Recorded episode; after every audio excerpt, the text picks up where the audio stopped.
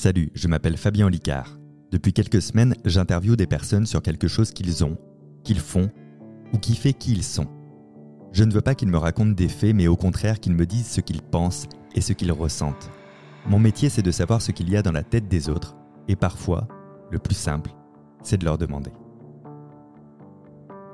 Vous êtes libre de prendre une fraction de vie pour vous abonner à ce podcast, de laisser un commentaire motivant et une note sur Spotify ou Apple Podcast par exemple. Dans cet épisode, je reçois Mike Dinka, le fondateur de Sinsemilia et l'auteur de la chanson Tout le bonheur du monde. En direct au JT de France 2, Mike a décidé il y a des années de ne pas faire ce qu'on attendait de lui, mais d'utiliser sa parole de citoyen pour dire ce qu'il pensait vraiment. Mais quand, en direct, on joue sa carrière et on s'apprête à braver l'interdit, on en pense quoi dans sa tête? Ça va Mike? Ça va super. Ça va super. J'ai un truc qui est, cool avec toi, c'est que même ceux qui pensent ne pas te connaître, ils te connaissent, au moins par le biais de la chanson Tout le bonheur du monde. On souhaite tout le bonheur du monde. Est-ce que tu en as pas marre d'ailleurs d'entendre ou de la chanter cette chanson? Alors non, non, non, non, non j'ai de la chance. Il y a des groupes qui, ont eu un gros tube avec un morceau qu'ils aiment pas.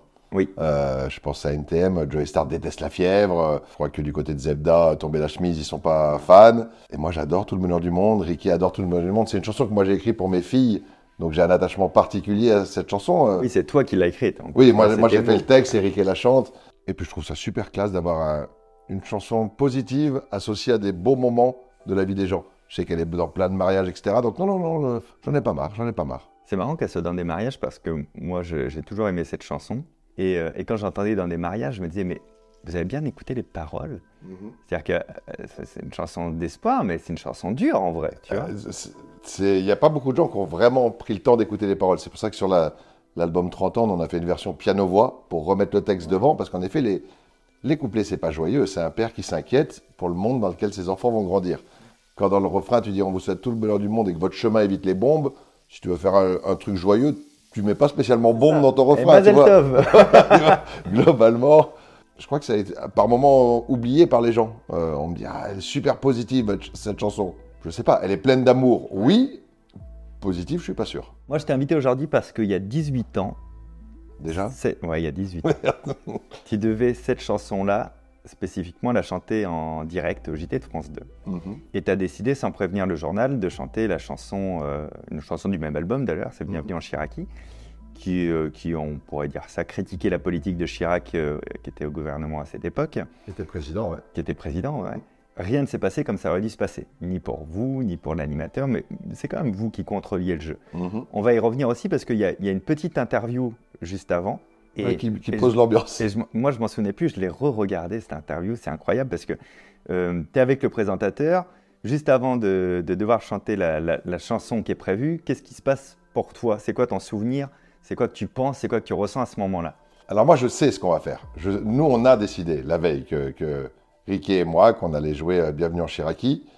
Du coup, c'est vrai que l'interview, elle prend un autre sens quand le mec me dit... Euh, Bon, il fut un temps, vous étiez un groupe euh, considéré comme un groupe engagé, vous vous êtes quand même vachement adouci. C'est ça que pour moi, c'est dans ma tête, c'est bon, bah, ne, accorde-moi juste trois minutes, on en reparle dans trois minutes. J'ai conscience que ça va pas être simple. J'ai conscience que je sais qu'il y a la seule autre personne qui était dans la confidence, j'ai le droit de le dire maintenant qu'il y a prescription, c'était la jeune fille de la maison de disques avec qui on bossait, qui d'entrée, quand elle a compris, m'a dit officiellement, je suis pas au courant. Ouais. Je veux, euh, s'il te plaît, couvre-moi. Ouais. Euh, je suis pas au courant. Je, tu, tu m'as rien dit, je veux pas le savoir. Elle a d'abord essayé de me dire non, faut pas faire ça. Elle a compris qu'il n'y avait pas moyen. Pour une fois, on était en direct. Ouais, C'est la première fois de l'histoire de Sinsei qu'on allait faire une télé, qu'on était en direct. Je me souviens que sur le coup, j'ai pensé que c'était pas préparé. Il était un peu méprisant. Dans, il était un peu, il était un peu. J'ai vraiment cru durant longtemps que le déclencheur, ça avait été le fait qu'ils disent euh, non mais vous êtes adouci quoi. Hmm. Vous avez écrit et chanté sur la drogue et après vous avez tempéré un peu le discours en disant attention. Euh. non non, on n'a rien tempéré, ah, on, a, clarifié euh, la façon dont ça avait été interprété. C'est-à-dire qu'on a fait un, morceau. Et je me suis dit, oh là là, c'est à cause de ça, c'est sûr, quoi, ça l'a fait vriller. En fait, ce qui nous a fait décider ça, c'est on est vraiment en grosse, grosse tournée pour l'album sur lequel il y a tout le bonheur du monde, pour Debout les yeux ouverts. La tournée est énorme, on a très peu de jours à la maison, et nous, pendant des années, on faisait le choix de ne pas jouer pour la fête de la musique, parce que nous, on a commencé à la fête de la musique en tant que groupe amateur, et dans ma tête, pendant très longtemps, je disais, on garde la fête de la musique aux amateurs. Nous, on joue pas. Donc là, j'avais le droit à deux jours de repos à la maison et j'étais content. Et coup de fil de la maison de 10 deux jours avant en disant à dernière minute, France 2, ils adoreraient que vous veniez pour le 13h. Moi, ma première réaction, c'est ah, absolument pas envie. Je prends deux jours de pause euh, à la maison. Non, mais tu peux pas rater le 13h. Je dis, si, si, je peux. La preuve, je vais le faire. On va rester, on va se reposer à la maison. Et en raccrochant, je me dis, putain, ah, c'est indirect quand même. Donc, juste vérifier qu'on est d'accord que c'est indirect. Oui. Ok, ben, feu, on le fait. Et j'appelle Riquet dans la foulée, qui lui a, et comme moi, non, non, vas-y, viens, on se repose, on n'en a pas besoin. Oui, mais si on y va, on fait bienvenue en Chiraki, euh, guitare-voix. Ah ouais, go, on y va. Euh, et il n'y a que vous deux du groupe qui êtes au courant à ce moment-là nous deux du groupe. Là, sur le coup, c'est ma décision. J'emmène, vu que j'emmène Ricky à l'image, bien sûr que j'ai besoin de son, sa validation. Mais sur ce genre de truc, c'est ma décision et je veux pas. Moi, je vais en parler. Moi, j'ai des gens qui vont être susceptibles de me. Mais non, Mike, fais pas ça. Or, moi, je trouve que ne pas le faire, c'est soit j'y vais pas, soit si j'y vais, faut qu'on soit fidèle à ce qu'on est. Ça fait des années qu'on essaie d'exprimer des choses au micro, etc. Et pour une fois, on a accès à un truc grand public et en direct. Où on peut pas être coupé. Si je le fais pas, je trahis ce qu'on est depuis des années. Donc, euh, je n'en parle à personne pour qu'on puisse pas me mettre la pression. Ouais, je comprends. Ouais, ni dans un sens, ni dans l'autre, d'ailleurs. Voilà, je sais ce que je veux faire. Le seul qui a compris avant, c'est le chauffeur de taxi, parce que du coup, avec Ricky, on n'a pas eu le temps de se... On l'a jamais joué, guitare-voix de Bienvenue en Chiraki. Du coup, on répète dans le taxi, qui nous emmène à, France 2. Et le chauffeur de taxi quand on entend la chanson, qui dit, mais c'est une chanson sur Chirac. Mais là, je vous emmène à France 2, vous allez jouer ça sur France 2. Je dis, ouais, dans, une heure, on joue ça. Ah, je prends ma pause. Je prends, ma, pause, je vais voir ça. Il y a le chauffeur de taxi, nous deux, et la fille de la, maison de disques. À la base, vous êtes invité. Il y a une interview, il n'y a que toi qui le fais avec mhm. le présentateur télé. Et il vous invite ensuite à vous mettre sur la scène pour, chanter, Tout, le bonheur, du monde en direct en fin d'émission.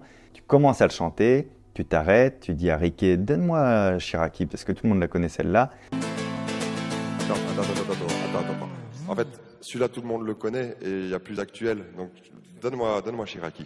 Et les, premières paroles de Bienvenue en Chiraki, c'est Ici c'est chez moi, tu fermes ta gueule, tu fermes ta gueule, mhm. bienvenue en Chiraki. Ouais. Ici c'est chez toi et tu fermes ta gueule, ferme ta gueule. C'est ça, c'est en plus t'as pas choisi la plus tendre en, termes de mots. Ouais, parce que je, trouvais à l'époque, je trouvais la, trouve sous la présidence Chirac, alors ça s'est pas spécialement adouci depuis, mais je trouvais plein de choses extrêmement violentes pour les gens.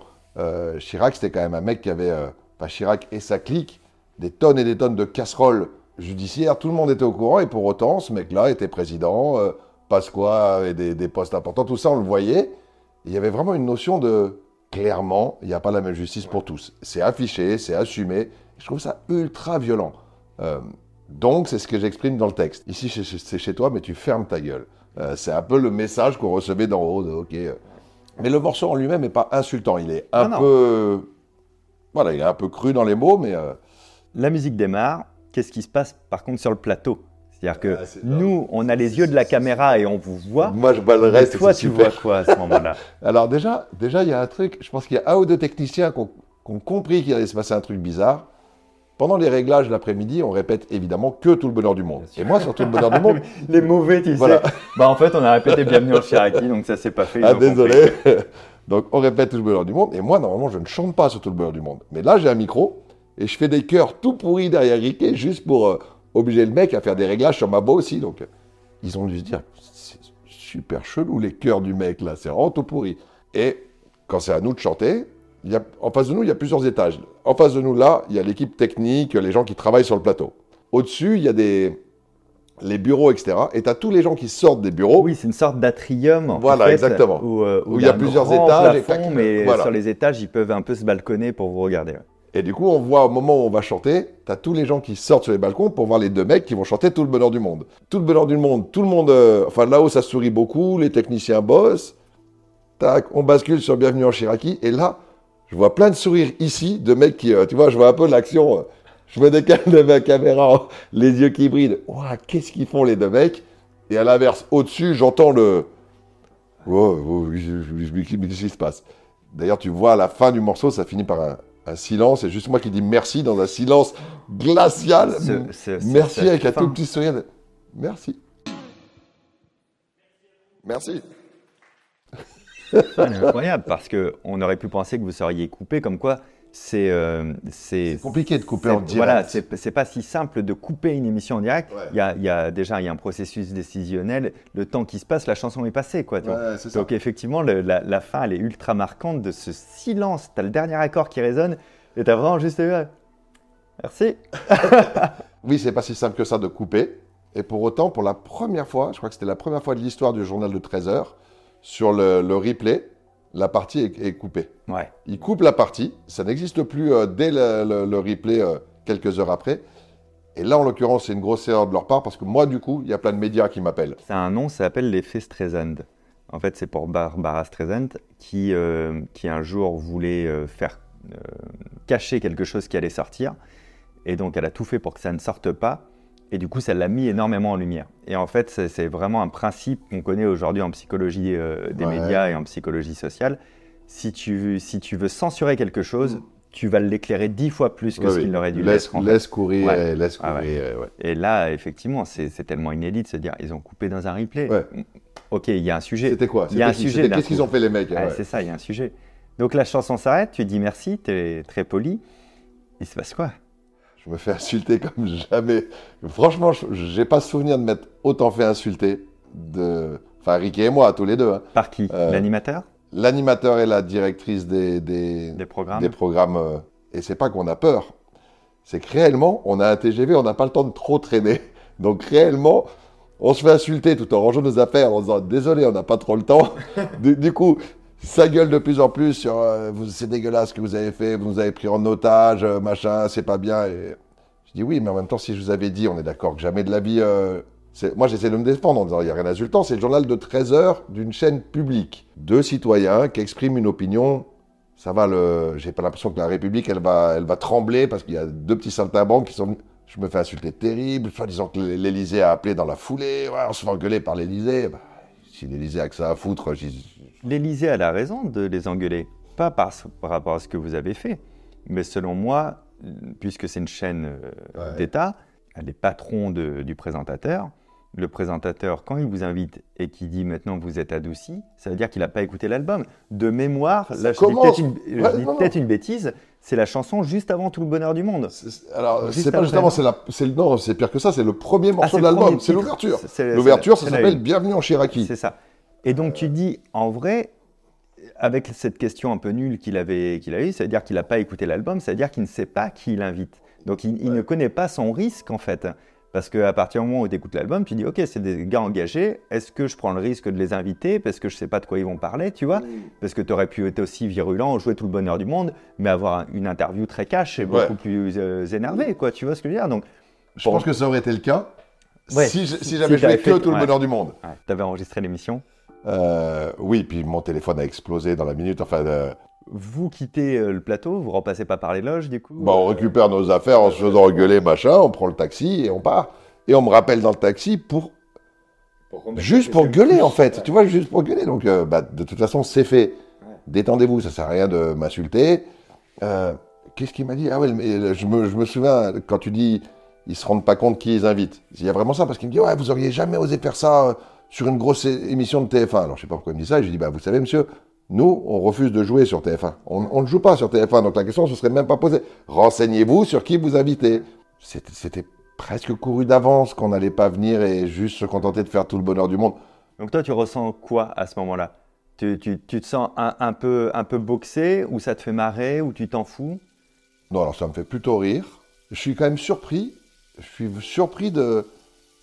À ce point-là, ça vous, ça vous panique, touche, énerve à ce point-là. Et accordez-nous le droit d'utiliser une chaîne publique, euh, financée en partie par nos redevances, etc., pour dire des choses. euh, et encore une fois, dire des choses pas insultantes. Je serais venu en disant, en chanter euh, Quel connard Chirac Ouais. Ok, euh, je veux bien que tu me dises, Hé, garçon, euh, d'où tu te permets d'être insultant comme ça? Dans le texte de la chanson, c'est pas insultant. Les, les mots un peu durs sont les mots que ces gens-là nous adressent dans la chanson. Et, Bon. et- et Riquet, dans le taxi, tu le perçois comment? Est-ce que lui le vit comme toi, ou, euh, ou est-ce qu'il se dit, putain, j'aurais pas dû dire oui à mon pote? Ah si, si, Ri- Riquet et moi, de toute façon, Riquet et moi, si, si, on aime ces trucs-là. Euh, et, et- et on a une telle relation d'ultra confiance depuis qu'on a 9 ans que Est-ce qu'on est, est-ce que nous on est en accord avec ce qu'on vient de faire? Oui. Bon bah à partir de là, gueule ce que tu veux, pense ce que tu veux. Nous on est en accord avec ce qu'on a fait. À l'époque, tu savais pas, mais le présentateur qui te hurle dessus, c'est le biographe officiel de Jacques Chirac. Tu l'as su quand ça? Ça, je ne savais pas. Ouais. Tu, Mais l'as- tu, coup, tu- l'apprendras longtemps après ça ou pas?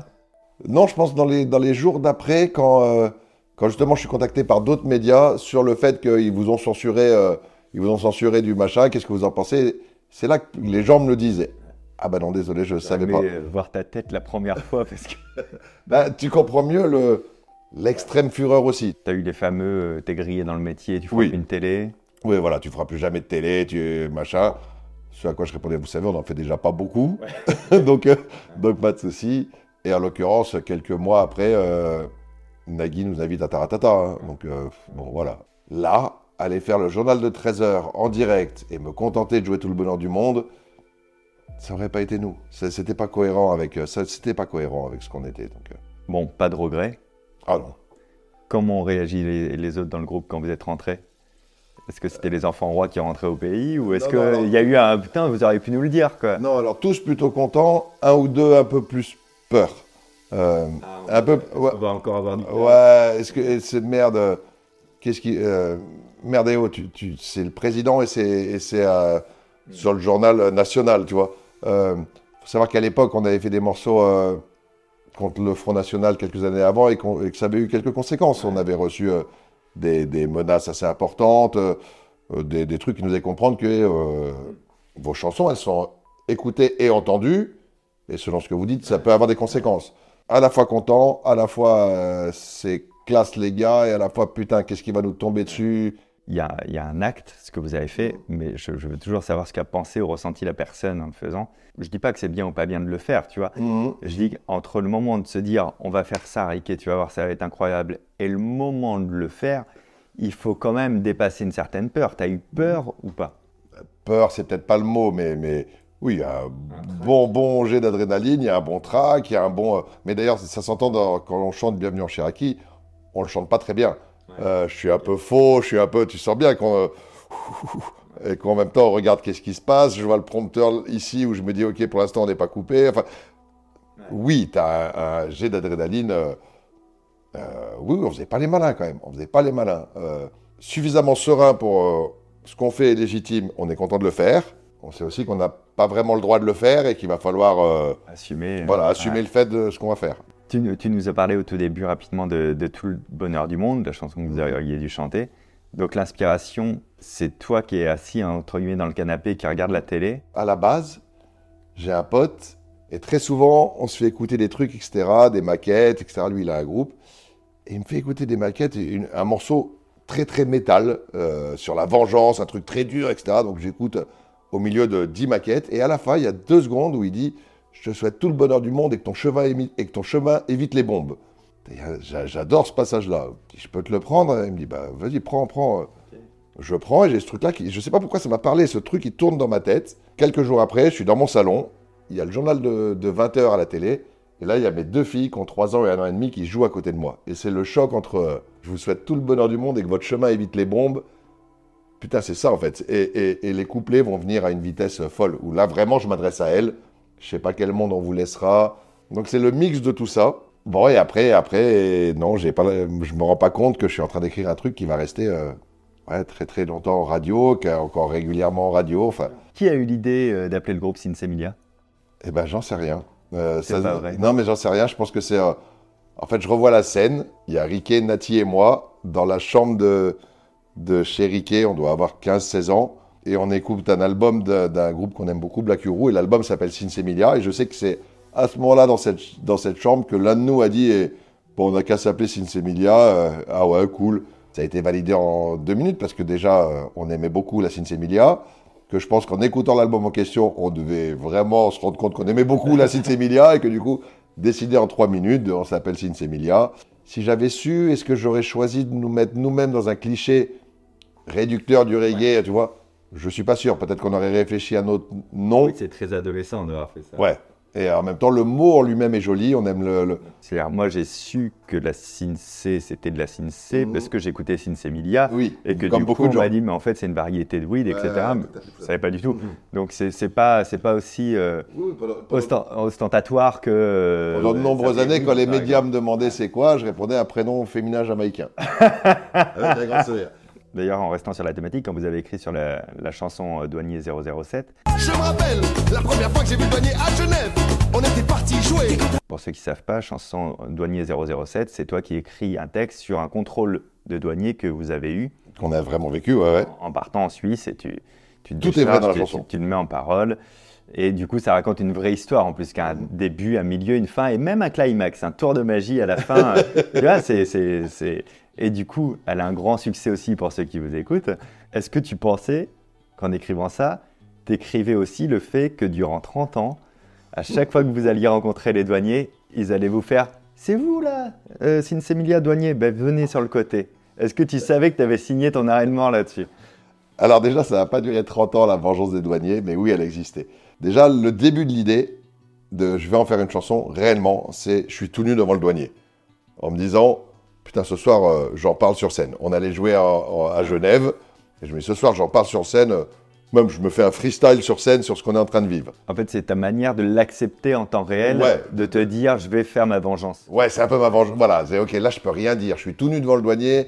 Si j'ouvre ma gueule, et j'ai plutôt une grande gueule, si j'ouvre ma gueule, on passe jamais la frontière et on fait pas le concert du soir, donc je vais fermer ma gueule. Après, pour ceux qui connaissent la chanson et pour ceux qui connaissent pas, en fait, il s'avère qu'on a passé de nombreuses heures à la douane, qu'on a tous fini tout nus, et que pourtant, le douanier n'a rien trouvé. Et que, un quart d'heure après, dans le camion, on célébrait à la santé du douanier. Bon, après, je vous laisse découvrir le comment du pourquoi du tour de magie dont tu parles. En effet, il faut en faire une chanson, mais en plus, l'histoire, elle est classe à raconter. Et en fait, je pense qu'on aurait pu s'en tirer euh, avec les douaniers français, sauf qu'on a fait un clip. Et que le clip, il est plutôt sympa. M6 a trouvé le clip super sympa.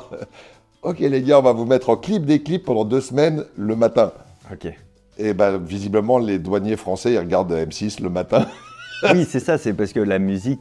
Ce serait resté même confidentiel. Si Sinsé avait un, un vrai succès à l'époque, ça perçait pas toutes les couches de la population encore. C'était un vrai succès auprès, de, auprès de gens que ça choquait pas du tout le Mais discours le sur les douaniers. pas bon, quoi. Le clip, ça touche le grand public et du coup, ouais, il y a eu spécialement deux étés de suite où, quand, dans notre tournée des festivals, on arrivait très régulièrement avec la douane volante qui nous attendait devant. Avec qui vous attendez, Ah ouais, vu qui- à la programmation, Ah ouais, ouais. et ils se disent ben, on va se mettre là. Ah non, mais c'était pire que ça. C'est-à-dire qu'ils nous attendaient, ils attendaient le tourbus, tac, ok, ils nous a galéré un moment. Puis après, ils nous disaient, en fait, euh, après-demain, vous êtes à Toulouse. hein. Ouais, bah, vous, vous saluerez nos collègues parce qu'ils vous attendent aussi. Bonne tournée, les gars. Donc, voilà. ça a été un peu long. Attention, il y a plein de douaniers qui sont super cool. Pour de vrai, je dis ça. C'est pas des magots de dire ça. La, la chanson, elle est sur le fait que euh, là, le douanier suisse était abusé dans son côté, euh, voilà. Et qu'on a, on est tombé sur quelques douaniers abusés. On a aussi croisé plein de douaniers très cool. Après, il y a eu tout le bonheur du monde et ça a apaisé tout ça. D'un seul coup, c'était OK. On a le choix entre les emmerder en contrôle ou leur demander des autographes. Bon, on va demander des autographes. Ça a vrai, tout le bonheur du monde a vraiment apaisé le truc. J'imagine que peut-être dans le tas, dans, dans la catégorie des douaniers pas cool, qui, si je comprends, Mm. était minoritaire dans vos rencontres quand même, Oui, oui, franchement, oui. il y en a un qui peut-être détestait, et peut-être que son fils ou sa fille s'est marié. marié avec tout le bonheur du monde. Donc 30 ans de tournée, au final, après Ouais. toutes ces chansons. Vous avez fait tous les zéniths de France, et vous avez décidé avec Riquet de jouer dans ce qui n'est pas une salle, ça s'appelle des jardins, et les appartements même parfois de votre public. Euh, je spoil pas. D'où est venue cette idée, cette envie incroyable de se dire on va jouer chez les gens, dans leurs apparts, dans leurs jardins. Il se passe quoi? Il y a beaucoup de gens qui pensent que c'est lié au Covid, et en fait, non, on avait commencé avant. Avec Riquet, ça fait des années que parallèlement à Cincy Emilia, on adore l'aventure avec Cincy, mais parallèlement, on a toujours cherché à faire des trucs euh, un peu à gauche, à droite comme ça, et là, plus les années passent, plus on a envie de faire des trucs nouveaux. Moi, je me dis, eh, t'as peut-être pas encore. euh, Enfin, c'est sûr, j'ai pas 30 ans de plus à faire dans la musique. Donc, profite, fais des trucs que tu as envie de faire pour pas te réveiller plus tard en disant, ah merde, j'aurais dû faire ça. Putain, ici, on allait jouer chez les gens? Quand je lui en ai parlé la première fois, il m'a regardé, chez les gens, c'est-à-dire chez les gens. C'est-à-dire, euh, On sonne, on rentre, on joue. ouais, mais les micros, machin. Non, non, mais pas de micro. Ta guitare, toi, moi, assis dans le canapé, on joue chez les gens. Bon, je savais pas si ça marcherait. J'ai mis un petit message sur mon Facebook en disant, bah, avec Ricky, on étudie la possibilité de venir jouer chez les gens. Bon, ça a plu. L'idée a plu. du coup, on en a fait plein. Parce qu'il y a, y, a, y a, combien de personnes? C'est eux, leur famille, leurs amis. Ils se font une soirée. Ouais, ça, va, de, ça va de, de, 10 à, de, de, 10 à 50 personnes, on va dire. de 10 à 50 personnes. Juste derrière ça, on en, on en a fait 5-6. Et boum, Covid, confinement. Confinement, bon, bah, comme tout le monde confiné. Mais il y a le moment où on a de nouveau le droit de sortir. Mais on n'a pas le droit de faire des concerts à plus de. Ouais. Par contre, nous, on a le droit de faire ce qu'on fait. On a le droit d'aller jouer chez les gens devant 30 personnes. La jauge est bonne. Et du coup, on, on se fait ça tout un été. C'est une expérience folle. Ça crée des liens incroyables. C'est des rencontres incroyables. C'est ah, génial. Et de ça, euh, petit à petit, naît un spectacle. Une envie. Mhm. Tout ce qu'on dit, c'est toujours avec la ligne parallèle de Sinsei qui continue, Oui. Sinsei Media, à faire des tournées, des festivals, là, etc., etc. là, en l'occurrence, il y a la période Là, où, où pas de COVID, Covid, donc pas de festival. Mais, euh, mais dès que ça a été possible de reprendre les, les tournées avec Sinsei, on a repris les tournées, on a fêté nos 30 ans, etc. C'est, Tous ces trucs-là sont aussi des trucs qu'on vit en parallèle à Sinsei Media, en plus. Et donc, effectivement, suite à tout ça, aujourd'hui, euh, vous produisez, donc euh, Ricky et toi, dans, dans des théâtres, des cafés-théâtres de France, avec un spectacle qui s'appelle Souvenirs de Saltimbanque. Est-ce que tu peux d'abord nous parler de, de ce spectacle? On se marre. Oui, Qu'est-ce qu'on fait dans ce spectacle? Alors moi, je confirme. Voilà, on se marre. Pour l'avoir Euh, fois. on se marre et on prend du plaisir. Euh, Il y a évidemment de la musique, mais c'est pas un concert. Mais il y a de la musique qui nous sert de fil conducteur tout le long du spectacle. On va se promener dans les plein de souvenirs de Sinsemilia. Les souvenirs un peu les plus fous. Ils sont bien fous parce que même si tu connais pas Sinsemilia, je sais qu'on t'emmène dans, dans, notre histoire. On l'a vu avec plein de gens euh, qui venaient un peu et qu'on emmène. Donc, on va chanter, on va rire, on va vous raconter des histoires, on va faire des conneries, on va écrire une chanson ensemble, on va, on va faire un quiz pour euh, voir euh, si vous êtes bon à découvrir les, les ragots. On va, on va, on va faire plein de conneries. Le seul but, c'est que les gens repartent avec le sourire. Du coup, chanter et parler aux gens, c'est pareil ou pas? Non, c'est pas pareil. C'est beaucoup plus intime de parler. C'est bizarre de dire ça, mais parce que bien sûr que c'est intime de chanter selon ce que tu chantes, mais euh, c'est pas parler, c'est faire rire les gens. Enfin, raconter des choses vraies et les faire rire, c'est un, un plaisir incroyable. C'est un plaisir incroyable. J'ai vécu pendant 30 ans le fait de chanter, faire chanter les gens, les faire danser, et c'est aussi un plaisir incroyable. J'aurais pas parié qu'à 50 ans, on aurait une nouvelle aventure où, comme tu le disais, on est dans les lieux labellisés humour et que j'entendrais des salles éclater de rire. Moi, j'ai un énorme respect pour Ricky et toi. C'est-à-dire, mecs qui ont 30 ans de carrière, des disques d'or, des, des Olympiades, les machins. Vous avez tout vécu. Et à 50 ans, tu te dis pas, ils vont se mettre dans la galère à aller faire les cafés-théâtres que nous, humoristes, on fait dans nos débuts. Tu vois, et encore, vous gravissez les échelons très très vite, tu vois, mais, euh, mais, mais incroyable de se dire, euh, et en plus avec le soir, je vous ai jamais vu vous plaindre de faire une date alors que vous, vous, faites tous les formats, vous essayez tout. euh, Ça, c'est incroyable. En fait, alors je te remercie. Mais il y a un truc qui est très différent. Ces petits lieux, quand tu les fais vraiment par choix, comme c'est notre cas, c'est vachement plus fa- facile à faire que quand tu les fais en espérant que ça débouchera un jour sur autre chose. Nous, c'est un vrai choix d'être dans des petits lieux intimistes, etc.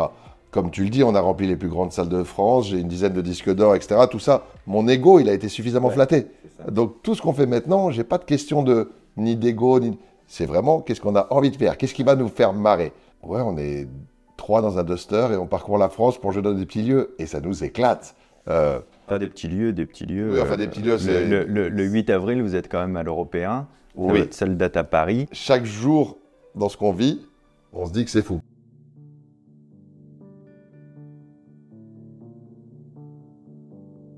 Merci d'avoir écouté ce podcast. Merci à Mike pour sa générosité et ce partage.